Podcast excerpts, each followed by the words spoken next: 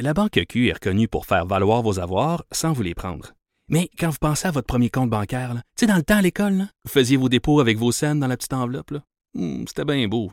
Mais avec le temps, à ce compte-là vous a coûté des milliers de dollars en frais, puis vous ne faites pas une scène d'intérêt. Avec la Banque Q, vous obtenez des intérêts élevés et aucun frais sur vos services bancaires courants. Autrement dit, ça fait pas mal plus de scènes dans votre enveloppe, ça. Banque Q. Faites valoir vos avoirs. Visitez banqueq.ca pour en savoir plus. Francis Comme à chaque semaine, j'ai l'immense plaisir de recevoir mon ami Denis Angers, l'historien en studio. Salut Denis. Hey, Jonathan, plaisir partagé. Hein? Hier, c'était. euh, J'aime tellement cette phrase-là. là, Puis j'en parle souvent. Je suis un maniaque de la série euh, de West Wing. Donc c'est là que j'ai euh, j'ai appris l'existence de, de cette phrase-là. Le fameux "He shall from time to time". De temps ouais. à autre, il devrait adresser l'État de l'Union, le State of the Union. C'est le, le spectacle auquel on a assisté hier, mais il y a toute une histoire très riche derrière. Une ça. vieille histoire, euh, Jonathan, ça remonte à, l'origine. Hein? Vous savez que bon, les États-Unis, colonie britannique, euh, révolution, indépendance, Constitution 1787, élection d'un premier président qui est l'incontournable George Washington, le père fondateur, le grand Washington, euh, le fondateur des États-Unis, qui a donné son nom à la ville de Washington. D'ailleurs, c'est intéressant parce que la ville de Washington, c'était une capitale qui a été une capitale créée au départ. George Washington, le Congrès, il siège dans la plus grande ville qui est New York. Mais New York est au nord. Les gens du sud disent, ouais, ben là, le nord veut tout avoir.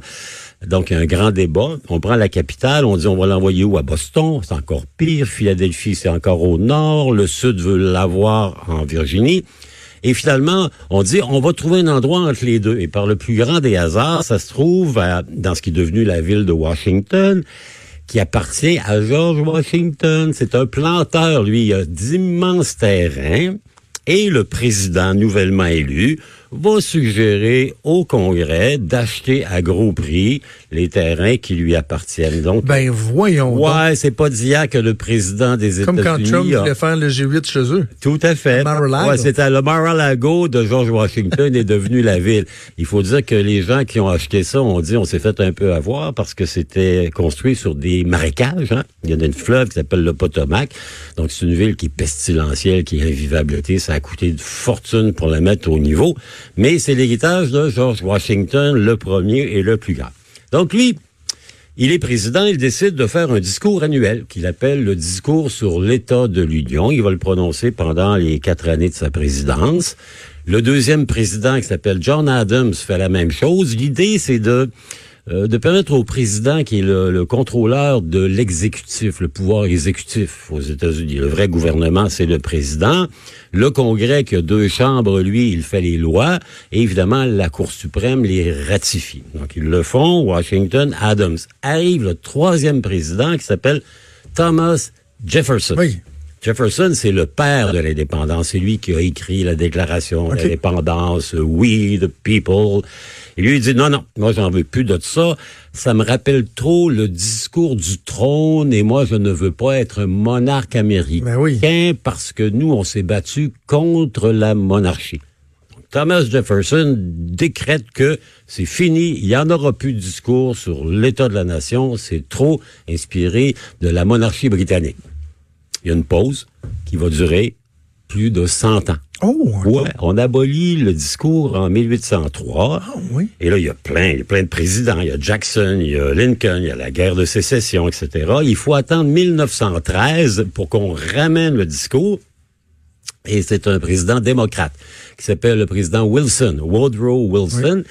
Il est élu, lui, un peu par accident. Les républicains sont bien en selle depuis 15 ans aux États-Unis et les gens se disent, avec Roosevelt, Taft ensuite, ils sont là pour toujours.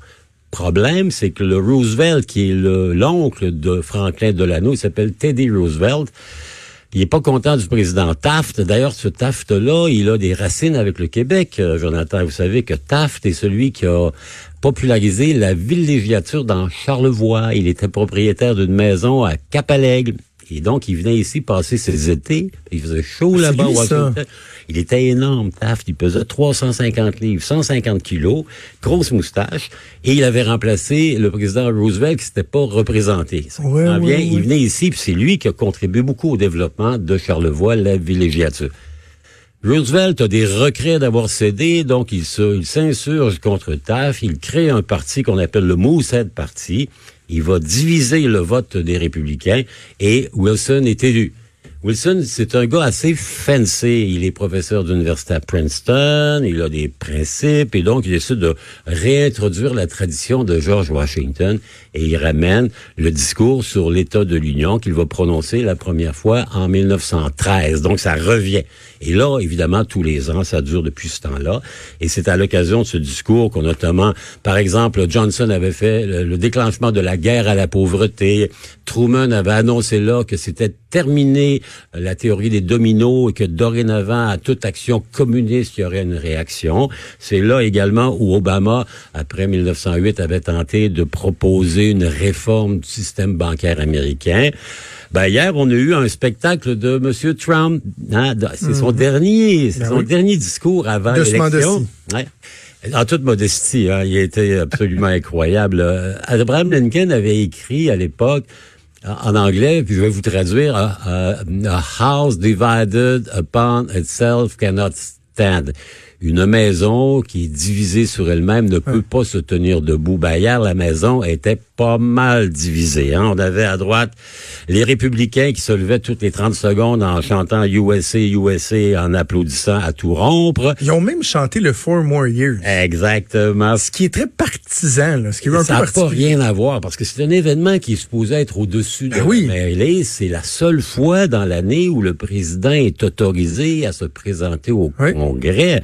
Hein, il peut y aller dans le cas d'une déclaration de guerre, mais finalement, le président, c'est la séparation des pouvoirs. Il il doit demeurer à la Maison-Blanche. Donc, il y a un statut qui a été complètement balancé. Il a plus. Et il y a tout un cérémonial autour euh, de la chose, la, la façon de procéder, l'invitation qui doit être faite. Le, Est-ce que c'est le clerc qui entre dans la chambre qui dit le, le, président voudrait venir adresser. Il y a quelque chose de très cérémonial que moi hein? j'aime. Ben oui, c'est magnifique. C'est un peu dans la tradition britannique. Hein, D'ailleurs, euh, comme le discours du trône ou le discours de la rentrée parlementaire ici, là, on va cogner à la porte et on permet aux sénateurs de venir dans l'enceinte de la Chambre des représentants, ce qui est rarissime. Les, euh, les juges de la Cour suprême sont là également. Mhm. Et le président invite qui bon lui semble. Hier, par exemple, il a invité le président autoproclamé du Venezuela pour faire un pied de nez à Maduro. Il a, il a invité, ah ma foi du bon Dieu, un commentateur politique américain que vous connaissez, qui s'appelle Ross Limbaugh. Ouais. Il a même euh, honoré. Ah ben oui, il a donné la médaille d'honneur du président, ce qui est assez rare, la, médaille présidentielle. Euh, c'est vraiment plus à droite que ça, là, vous tombez à l'extrême gauche. Il est vraiment lui au bout, au bout, au bout. On a appris la semaine dernière qu'il a un cancer euh, du poumon assez assez grave et donc ce qui serait pas fait normalement lors de l'événement, Trump a décidé de l'honorer, ce qui a bien scandalisé les démocrates qui sont la chair à pâté quotidienne de Limbaugh depuis 30 ans, 40 ans. Donc c'est ça, c'est vraiment euh, c'est un héritage qui est euh, qui est là depuis longtemps, qui a été un peu violé, mais Trump ce matin, ben il doit être assez heureux parce que les sondages sont bons, on l'a vu hier. Taux de satisfaction à l'endroit du président Trump le mm. plus élevé depuis son élection, 49% c'est presque 50. Et à cause du système politique américain, parce que vous savez qu'aux États-Unis, on ne vote pas directement pour le président, on vote pour des grands électeurs, ce qui fait que la Californie, 40 millions d'habitants, elle perd beaucoup de son influence parce que le nombre de grands électeurs ne reflète pas sa densité démographique. La dernière fois, Hillary Clinton a gagné en Californie par presque 2 millions de voix de majorité. Ça n'y a pas ah donné un grand électeur de plus que la base qui est prévue à la Constitution. Donc, euh, M. Trump, après-midi, j'imagine que le, le Sénat va probablement, sûrement, certainement, assurément... Et, pendant ce temps-là, il y a euh, les démocrates qui, eux, étaient pris, justement, ah, on ben parle de vieilles traditions, dans des vieilles traditions de caucus en Iowa. Quelle espèce de cafouillage Quel monumental. Ben oui, c'est ben rien pour aider, là. Ah non, non, non. Puis en plus, le résultat, hein, c'est pas croyable. Mayor Pete qui ah va... qui va euh, Joe Biden, que tout le monde voyait en tête, arrive quatrième. Les caucus, c'est intéressant. Ça, c'est une vieille tradition américaine de ce qu'on appelle la démocratie directe. Hein. Il faut savoir comment ça fonctionne. Vous êtes en Iowa, vous êtes un électeur inscrit démocrate, vous êtes invité au caucus. Vous arrivez dans une salle de salle paroissiale, vous êtes 150, 200, 250, et là, vous avez des petits poteaux et des petites couleurs. Hein? Et là, chacun des candidats, il y a un poteau qui est une personne avec un poteau qui est physique, qui est euh, Mayor Pete, qui est Biden, qui est Elizabeth Warren, etc. Mm-hmm. Et ils font du racolage. Donc, on vous invite à aller vous coller sur celui qui représente le candidat que vous choisiriez si vous aviez le droit de voter vous avez deux tours. Hein? Vous y allez une première fois, il y a 12 candidats, on élimine la moitié des moins bons hmm. et on invite leurs partisans à se rallier. Donc c'est un peu compliqué, c'est complexe, ça s'engueule, ça discute, c'est vraiment... Euh, euh, la démocratie directe. Hein. Les Américains sont encore forts là-dessus. Imaginez Hôtel de Ville de Montréal si vous étiez dans une ville américaine, mettons, comme Atlanta. Atlanta, le conseil de ville, c'est une, assemblée publique. Donc, n'importe qui y va, pose des questions, interpelle le maire. Euh, il y a quelque chose là-dedans qui est très... Euh, qui reflète la tradition des Américains, de croire que je parle, j'ai le droit de parler, j'ai le droit de m'exprimer. Donc, le caucus bordel de Dieu total. On avait développé une application qu'on croyait la meilleure invention depuis le pain tranché. L'application a planté. Il a fallu revenir avec du papier, des crayons, des téléphones. Et on a appris hier en fin de journée que Mayor Pete, dont je suis absolument incapable de prononcer... Judge. But a judge. Hein, il faut le savoir. Que, moi, j'écoutais ce matin et, dit comment, et, lui, il a dit comment il le prononce. je pense qu'il y a plusieurs déclinaisons. Là. Tu regardes c'est drôle de nom. Hein? judge, but judge, mais ça se prononce pas comme ça se lit. tout. Ça s'écrit B-U-T-T-I-G-I-E-G. C'est ça. E, mais, mais écoute, ça sera intéressant de, de voir après l'élection de Barack Obama en 2008, premier président noir, est-ce que un premier on peut avoir un premier euh, candidat officiel euh, ouvertement gay, éventuellement président gay? C'est dommage à faire de, de se faire cette réflexion-là, mais on pourrait le porter à croire qu'en 2020, ça se peut qu'il y ait une réticence. Il y aura une résistance. C'est ça que dans le fin fond de l'Iowa, pas certain qu'il va y avoir des gens qui vont être euh, très ouverts. Mais euh, si on veut avoir un contraste total entre un démocrate euh, jeune, brillant, il est brillant, lui, il est diplômé de Harvard, oui. comme laude, il est diplômé Rose de Harvard. Il avait écrit euh, il, est devenu un peu connu. À, 15 ans, il avait gagné le prix de la Fondation Kennedy sur le développement de la politique avec un essai qui traitait du talent de Bernie Sanders, pas croyable, hein, et qu'il l'a battu hier. Euh, il est, il est un peu à 38 ans. Il est les États-Unis que l'on souhaiterait qu'il devienne un peu plus.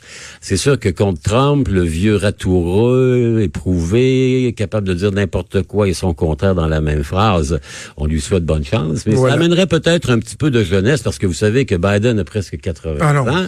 Sanders est plus vieux.